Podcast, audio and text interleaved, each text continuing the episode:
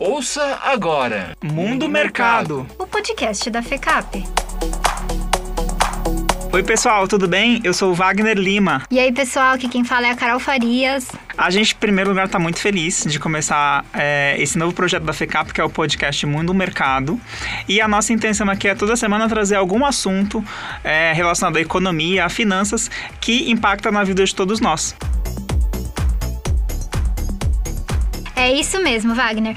Toda semana a gente vai trazer aqui para o centro da discussão temas importantes que afetam o dia a dia de todo mundo. E como escola de finanças, então a gente acaba não conseguindo fugir muito desse tema.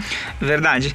E nesse primeiro episódio do nosso podcast Mundo Mercado, a gente vai abordar um tema que mexe no bolso de todo mundo, que é o preço do dólar. O sobe e desce do dólar, o valor da moeda americana aqui no Brasil. Pois é, há 10 anos atrás, o valor do dólar para o varejo era de 1,66. Depois de um ano, esse valor aumentou apenas 20 centavos. É isso mesmo, Carol. Em 2015, o dólar passou para R$ reais. Até que em 2020, a gente chegou mais ou menos a R$ reais e disso o dólar estacionou e não baixou mais. E aí isso faz com que muitos planos né, das pessoas sejam cancelados, viagens para o exterior, etc. E além disso, os preços é, dos produtos importados também sejam mais caros aqui no Brasil. E para falar sobre isso, a gente convidou dois professores super queridos da FECAP, a professora Nadia Heiderich e o professor Márcio Jobenhô. É isso aí, o nome deles é um pouquinho complicado e agora a gente vai pedir para eles falarem se a gente não errou a pronúncia. Vamos começar pela Nádia. Nádia, pode se apresentar para os nossos ouvintes, por favor? Olá, pessoal, eu sou a professora Nádia Heiderich. É um prazer estar aqui com vocês, Carol e Wagner. Obrigada pelo convite. Eu sou professora nos cursos de graduação é, economia, contábeis, ADM, e a disciplina que normalmente leciono é Fundamentos de Macroeconomia, Fundamentos de Microeconomia. Sou coordenadora do NECOM, Núcleo de Estudos de Conjuntura Econômica, e realizamos algumas atividades aí voltadas à, à macroeconomia. E agora, professor Márcio, se apresenta para os nossos ouvintes. Boa tarde a todos, muito prazer em estar aqui falando com todos vocês. Obrigado, Carol. Obrigado, Wagner, pelo convite. Prazer também estar junto aqui com a professora Nádia.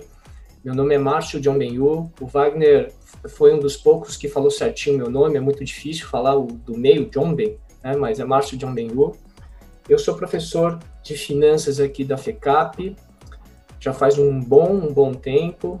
Na FECAP eu dou aula para diversas, diversos cursos, né? sempre a matéria de finanças adoro finanças pessoais, eu gosto muito de falar sobre finanças pessoais. E hoje, além de lecionar na FECAP, estou também coordenando o Instituto de Finanças é, dentro da FECAP, né? Para todos que não conhecem, o Instituto é o nosso núcleo de pesquisa. Ele basicamente foca em questões relacionadas a finanças pessoais. Além disso, o Instituto agrega outros núcleos de pesquisa, como o próprio NECOM, que é coordenado pra, pela professora Nádia, o Departamento de Estudo do Crime, né, da Economia do Crime, e o NAF, o Núcleo de Apoio e Assistência Fiscal, que é um braço da Receita Federal dentro das faculdades. Então, é, basicamente é isso. Eu estou muito feliz de poder falar hoje um pouco sobre a questão do dólar com todos vocês. Espero poder contribuir para que todos entendam um pouquinho da dinâmica da, dessa moeda estrangeira na vida de todos. Tá certo, então, professora, a gente agradece muito a sua presença. Então vamos começar pelo começo? Todo dia o noticiário econômico tem uma novidade, né? Estoura um escândalo político, sobe o dólar. Sai uma possível vacina para Covid-19, desce o dólar. Para a gente entender de forma fácil, o que interfere no valor da moeda americana? Olha, Carol, a moeda americana é definida né, no mercado cambial. O mercado cambial é um mercado como outro qualquer. Então, vou ter oferta e demanda por moeda estrangeira. Como o dólar é a moeda que a gente mais utiliza para as transações internacionais, é a que a gente acompanha de fato, né? Então, quando eu tenho uma entrada de dólares no país, né, então vou ter um aumento de oferta de dólares. Isso faz com que o preço caia. Conforme eu tenho uma saída de dólares do país, né, ou a necessidade da moeda estrangeira para a realização de pagamentos no exterior, obrigações no exterior, eu tenho um aumento da demanda por dólar. Isso faz com que o preço dela suba. Então, todas essas notícias né, que saem aí diariamente fazem com que uh, a cotação dessa moeda flutue ao longo do dia, né, conforme o ânimo do mercado. Tá? Então, conforme a expectativa de uh, boas notícias uh, com relação ao Brasil, há uma entrada de recursos, a, a, o dólar cai. Quando há uma expectativa de piora da situação econômica do, do, do país, né, no caso aqui do Brasil, há uma elevação dessa taxa de, de câmbio. Maravilha. Complementando talvez um pouquinho, né, Nádia, é, isso que você está tá nos trazendo, eu acho que é importante colocar uma, uma ideia inicial, que uma moeda nada mais é do que um, um meio de, de troca de curso forçado. Então, o que, que isso significa? Que, é, diferentemente, por exemplo, do ouro, que é, uma, é, que é um ativo que tem um valor intrínseco, o real ou o dólar é uma moeda que tem um curso forçado, ou seja, somos forçados por lei aceitar essa moeda. Então, é, uma moeda de curso forçado, ele, ela guarda dentro dela, uh, uh, eu acho que duas ideias muito importantes. Uma primeira ideia é que é a questão da confiança. Então, você adquire uma moeda, você possui uma moeda por conta da ideia da confiança. Então, quanto mais confiança você tem numa moeda, mais forte ela ficaria. Um outro ponto que é importante comentar é a questão da reserva de valor. Então, uma moeda, ela serve também para você guardar valor. Ela serve para você é, é, é, guardar um valor para, em vez de você fazer o consumo hoje, você fazer o consumo no futuro. Por que, que eu estou querendo dizer tudo isso? Então, qualquer, realmente, qualquer fato que mexa com essa questão da, por exemplo, da questão da confiança na economia, no país, tende a afetar o valor da moeda. E como bem a professora Nádia colocou, o valor de uma moeda nada mais é, decorre de, uma, de um processo de é, abundância e escassez daquele ativo. Então, quanto mais eu tenho de, é, quanto mais abundância, né, quanto maior for a abundância do dólar na economia, né, é, é, mais barato ele fica. E quanto menos dólar eu tenho numa economia, mais caro ele fica. Basicamente é isso que acontece, pessoal. Não tem muito segredo aí é como qualquer outro ativo na economia. Quanto mais eu tenho, mais barato ele fica, quanto menos eu tenho, mais caro ele fica. É isso aí, professor, isso mesmo. Ótima explicação. Legal. É, vocês pontaram é, duas, duas coisas. A gente citou aqui os escândalos, né? Sei lá, tem um escândalo político, o dólar sobe, ou alguma notícia positiva e, e esse valor da moeda americana é, desce. E aí eu fiquei pensando que quando eu tinha, sei lá, uns 10 anos a menos de hoje, é, também tinha todos os dias escândalos políticos. Aí eu queria entender o que, que mudou para o valor da moeda, que há um tempo atrás era dois reais e vir para quase cinco agora. Bom, é, a gente tem que pensar em dois cenários, um de curto prazo né, e outro de longo prazo. O de curto prazo são essas notícias mesmo, que ocorre diariamente com dólar, né, a, agora a gente tem a questão das eleições norte-americanas, é, então isso faz com que uh, o dólar flutue no cenário de curto prazo. O que você está falando né, há 10 anos atrás e hoje, o que é que mudou? Aí a gente entra num, num aspecto talvez mais estrutural. É, o que, aconteceu de lá para cá?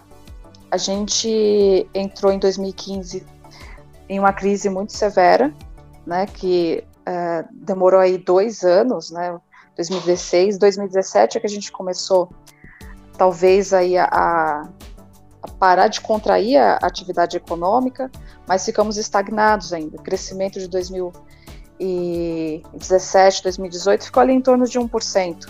Né? Então a gente ainda não havia retomado a atividade econômica. E no momento em que a gente entrou em crise, em 2015, né, a gente teve uma fuga de capitais. Né? O risco país aumentou.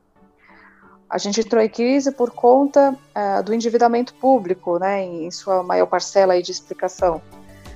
A gente teve que aprovar a PEC do teto dos gastos em, em 2016 para tentar controlar essa elevação do endividamento público que estava levando o país para o abismo.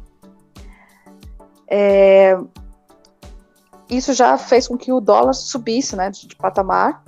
E do ano passado para cá, a gente teve um outro fator, que é a redução da taxa Selic né, a níveis, uh, ao menor nível histórico. Né? Uh, hoje a gente está a 2%. E, e o que, que acontecia antes? Né? Os nossos títulos públicos, né, dívida, o título de dívida pública, remunerava taxas aí a 10, 12%, chegou a 14% num período mais recente. é, vários investidores estrangeiros vinham para o país né, e compravam títulos de dívida pública, tinham ali a sua remuneração garantida, né, porque é um, seria um título de renda fixa e, com, e uma taxa de juros maior do que no resto do mundo. Aí. Uh, com a redução da, da, taxa Selic, essa atratividade por títulos de dívida pública já não uh, seria a mesma, né? E a gente tem uma saída é, constante de, de capitais né, a partir desse momento que a taxa Selic começou a cair. Então a gente está entrando num processo aí em que a, a taxa de câmbio é, estará em um nível mais alto do que tivemos há anos atrás, né, de maneira estrutural, por conta até dessa redução da, da taxa Selic. Maravilha. Só para complementar um pouquinho o que a professora Nádia nos traz, basicamente essa questão da taxa Selic é o preço que se paga pelo dinheiro no mundo. Então, basicamente, cada país tem, uma, tem a sua taxa básica de juros. Consequentemente, é, no Brasil, a gente viu aí uma redução, é, um controle maior, né? a inflação ela ficou mais comportada ultimamente, consequentemente, foi possível levar a taxa Selic para patamares de 2% ao ano, algo completamente inédito. Então, quando você joga a taxa Selic para 2% ao ano, basicamente 2% é o valor que você vai pagar pelo dinheiro no mercado. Tá? Então, essa taxa de 2%, quando você compara com as outras taxas que vigoram em mundos, né, em outros países desenvolvidos que tenham menos risco que o nosso, é uma taxa que deixa de ser atrativa, por exemplo. Então, você tem aí uma preferência do investidor por ativos mais seguros, que paguem taxas até um pouco menores, mas, por outro lado, você tenha a questão da segurança é, é, é, do, do, seu lado. E um outro ponto que eu acho importante mencionar é a questão da pandemia. Então, de 2000, 2019, né, finalzinho de 2019 até agora, estamos numa, num, num cenário de pandemia. A pandemia basicamente jogou o mundo numa incerteza enorme e, consequentemente, essa incerteza faz com que as pessoas busquem mais segurança. E, e, e, nesse cenário você pode perceber que, por exemplo, ativos como ouro, como dólar, como euro, tem, tenderam a se valorizar frente, por exemplo, a moedas de países emergentes. Tá? Então, assim, a gente pode dizer que do, do passado até o presente, qual foi a grande diferença? A grande diferença é que o mundo ficou mais incerto tá? por conta dessa questão da pandemia. Só para vocês terem uma ideia, se eu não me engano, é, em 2019 o dólar estava ainda na casa de uns 4, 4 e pouco, e com a pandemia, né, com o efeito dessa pandemia, o dólar foi ultrapassou a barreira dos 5. Ok? E dentro aqui do, do Brasil temos ainda um fator complicador que é essa incerteza, principalmente a questão fiscal que a professora Nádia bem colocou nós em, termo, em termos de endividamento, em termos de dívidas, em, em termos de dívida pública, estamos piores do que no passado. Porque realmente são vários fatores né, que, que influenciam é, o valor da moeda americana. E aí eu queria fazer um link. É, já que a taxa, porque vocês falaram, deram o um exemplo da taxa Selic, que é uma taxa que é, acredito eu, me corrija se eu estiver errado, é fixada pelo governo. E aí a minha pergunta é justamente essa. Nesse cenário em todo, é, que a taxa Selic acaba é, afastando os investidores internacionais para o Brasil, é, como é que o governo pode agir para segurar o valor da moeda americana? A, nosso regime cambial é o regime de flutuação suja. Como é que funciona? A moeda estrangeira, né, no caso o dólar, ela é definida pelo mercado, pela oferta e demanda de moeda estrangeira, né, pela compra e venda, aí diariamente. Mas quando a gente tem algum tipo de valorização excessiva ou desvalorização excessiva da, da nossa moeda, né, algo que seja muito brusco, muito rápido, é uma saída rápida de capitais que faz com que a taxa de câmbio suba rapidamente, né, ou entrada muito rápida de capitais faz com que a, a taxa de câmbio caia bruscamente, né? É, a gente tem que pensar que é, no, a nossa economia é diversa E a gente tem tanto agentes econômicos que precisam aí é, realizar pagamentos do exterior, como tem aqueles que têm recebíveis do exterior. Então, não é só a gente pensar a taxa de câmbio mais alta é ruim, né?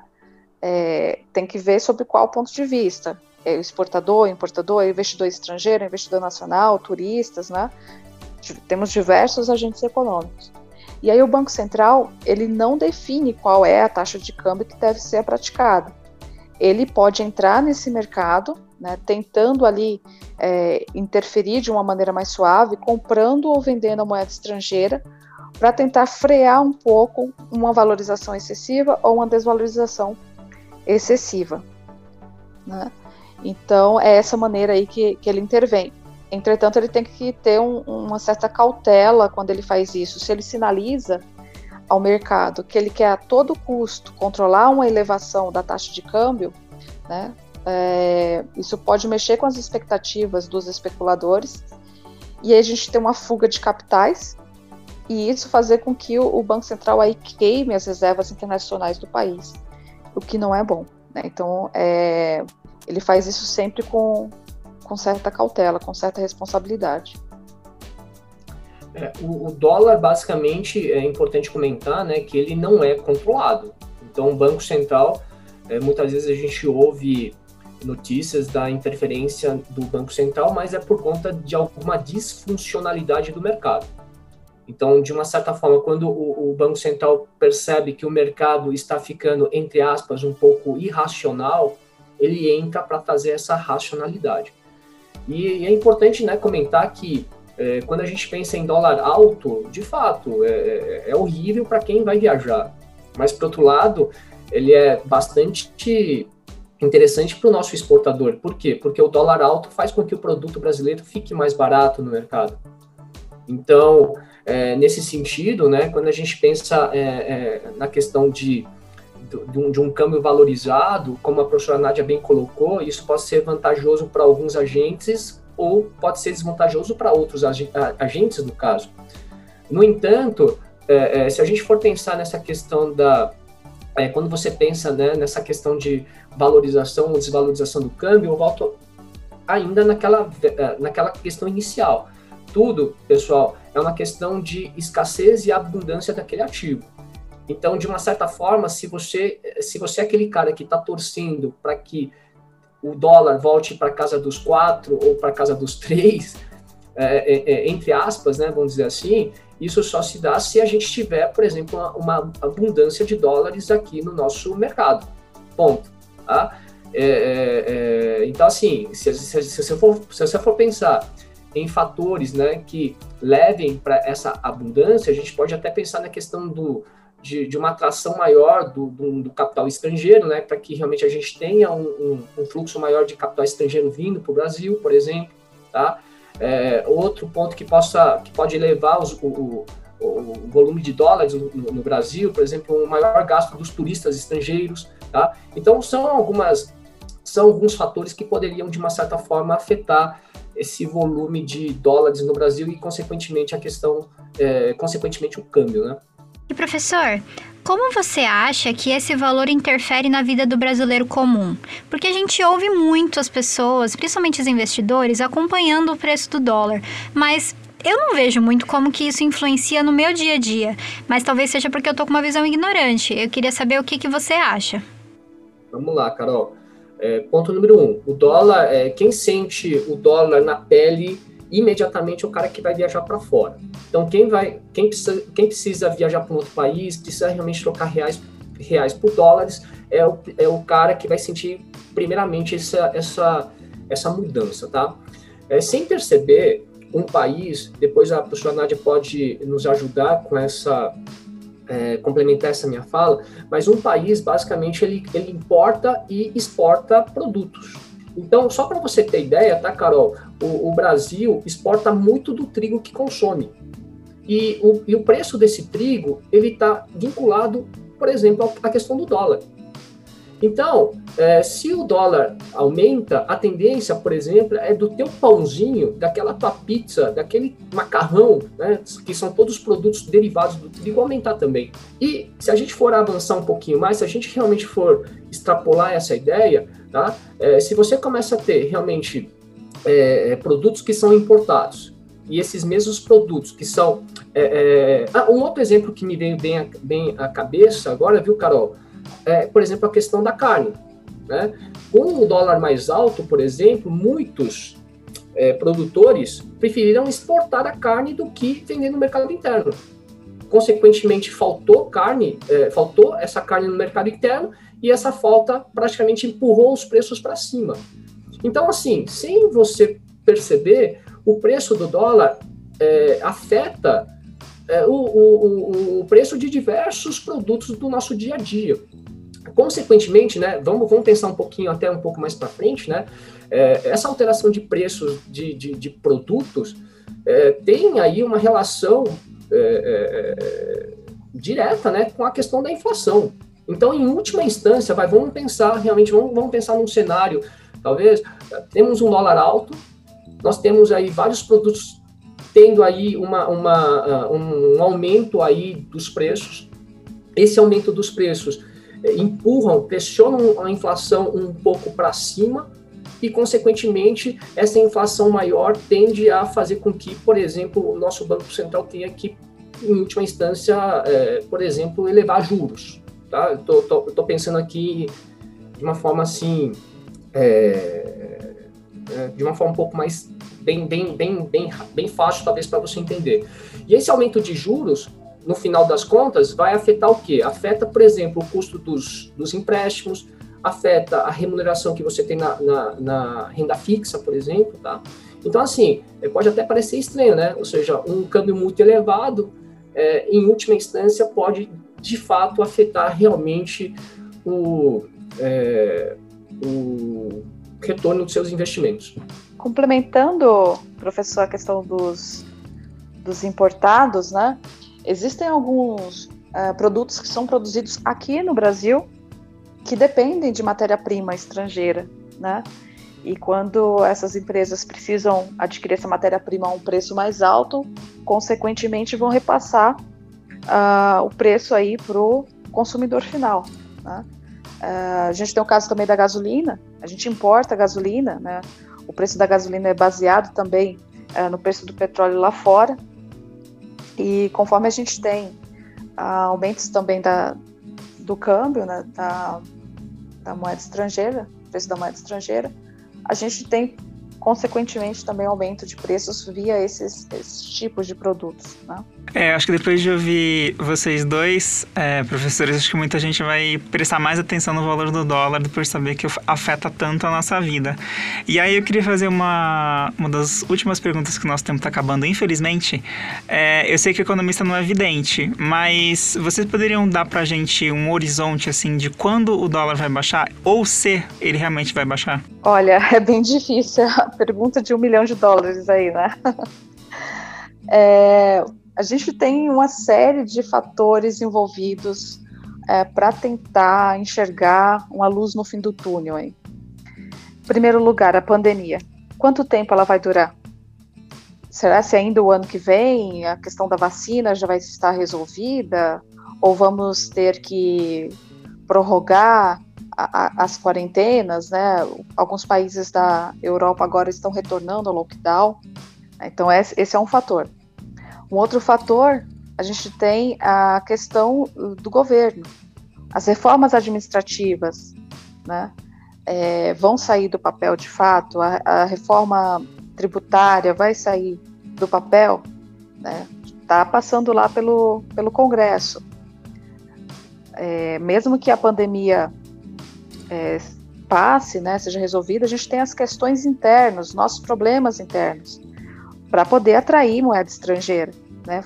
tornar aqui o país é, uma, uma fonte aí de, de investimento que seja de fato atrativo, reduzir o nosso risco. Uma outra questão, o governo ele precisou é, gastar mais por conta da pandemia, né? A série de, o pacote de medidas para para combater a, a pandemia. E isso fez com que o endividamento público crescesse muito esse ano. Será que o governo vai conseguir manter o teto dos gastos, vai furar o teto dos gastos? Isso tudo vai afetar a confiança em nosso, em nosso país. Uh, e a atividade econômica. Né? A gente teve aí, é, durante os meses mais é, severos da pandemia, uma retração forte da atividade econômica. Né? A partir de junho, julho, a gente começou a retomar, mas ainda não é, conseguimos retornar a, ao período pré-pandemia. Né? A gente ainda está com perda acumulada. A previsão é que a gente feche esse ano com queda do PIB, ou seja, com economia menor do que uh, começamos o início do ano.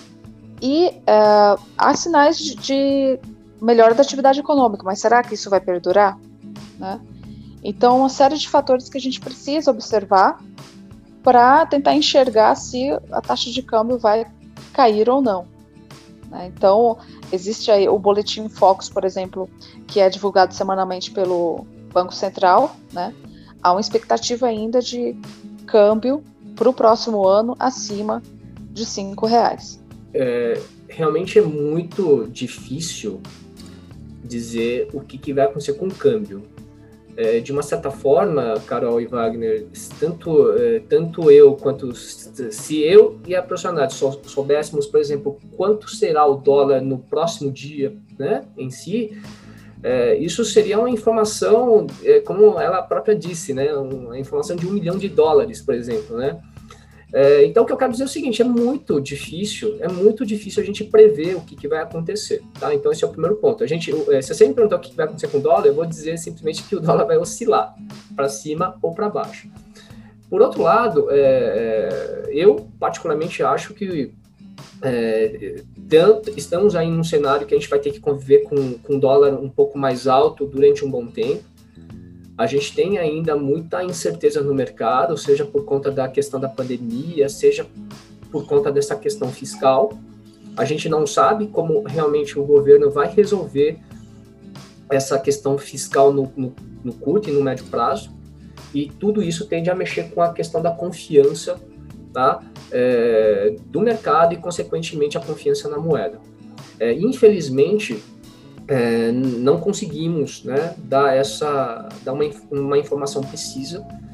É, por outro lado, uma dica que eu posso dar, eu sei que talvez não, não tenha sido aí a pergunta feita, né, mas por exemplo, né, quem é, quem depende do dólar, quem realmente, é, é por exemplo, precise viajar, seria muito importante ele ir já fazendo a compra gradativa da moeda e não ficar esperando, por exemplo, um milagre do dólar cair, por exemplo.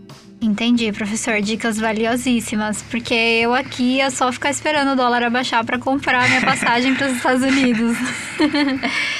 Nádia e Márcio, muito obrigada pela participação de vocês. Foi muito construtivo. Tenho certeza que agora nossos ouvintes vão estar um pouco mais seguros quanto ao tempo que eles vão ter aí para ter que lidar com a moeda ou não, ou então mais inseguros, né, para saber se, se os planos que estavam sendo feitos vão conseguir realmente serem consolidados. Obrigada, Carol. Foi muito legal participar aqui com vocês dessa conversa, com o professor Márcio. Precisando, estamos aí eu faço as mesmas, tomo as mesmas palavras da professora Nádia. Eu fico muito feliz de poder ajudar a todos a entenderem um pouquinho dessa dinâmica do, dessa, do dólar, né? A gente fala bastante do dólar, acha que é um bicho de sete cabeças, porém é, ele é mais simples de entender do que a gente imagina e ele afeta, é, ele afeta tanto a nossa vida que nem mesmo a gente consegue imaginar o quanto. De qualquer forma, muito obrigado pelo convite, Carol, Wagner. Prazer imenso em estar junto aí também da professora Nádia, né, para falar sobre esse assunto com vocês. Desejo muito sucesso nesse podcast, nesse novo projeto que a FECAP é, carinhosamente, com muito cuidado, está fazendo para todos vocês. E fico, é, ficarei super feliz de poder participar de outras ocasiões para falar um pouquinho mais sobre finanças pessoais aí com todos vocês. Muito obrigado.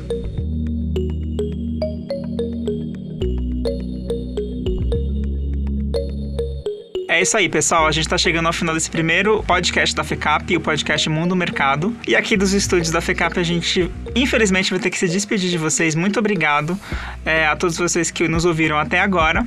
Mas antes de encerrar o programa, além de agradecer, a gente também quer pedir a sua participação. Se você tiver alguma sugestão de pauta ou assunto para a gente discutir aqui, é só mandar um e-mail para o endereço podcast.fecap.br.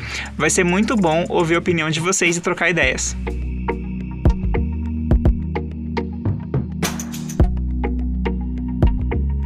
Este programa contou com pauta, roteiro e apresentação de Wagner Lima e Carol Farias, participação de Márcio Jobenhu e Nádia Heiderich, e edição de Gabriel Alexandre. É, e por enquanto é só. A gente se encontra na próxima edição do Mundo Mercado, o podcast da FECAP. Tchau, pessoal! Tchau, gente! Mundo Mercado, o podcast da FECAP.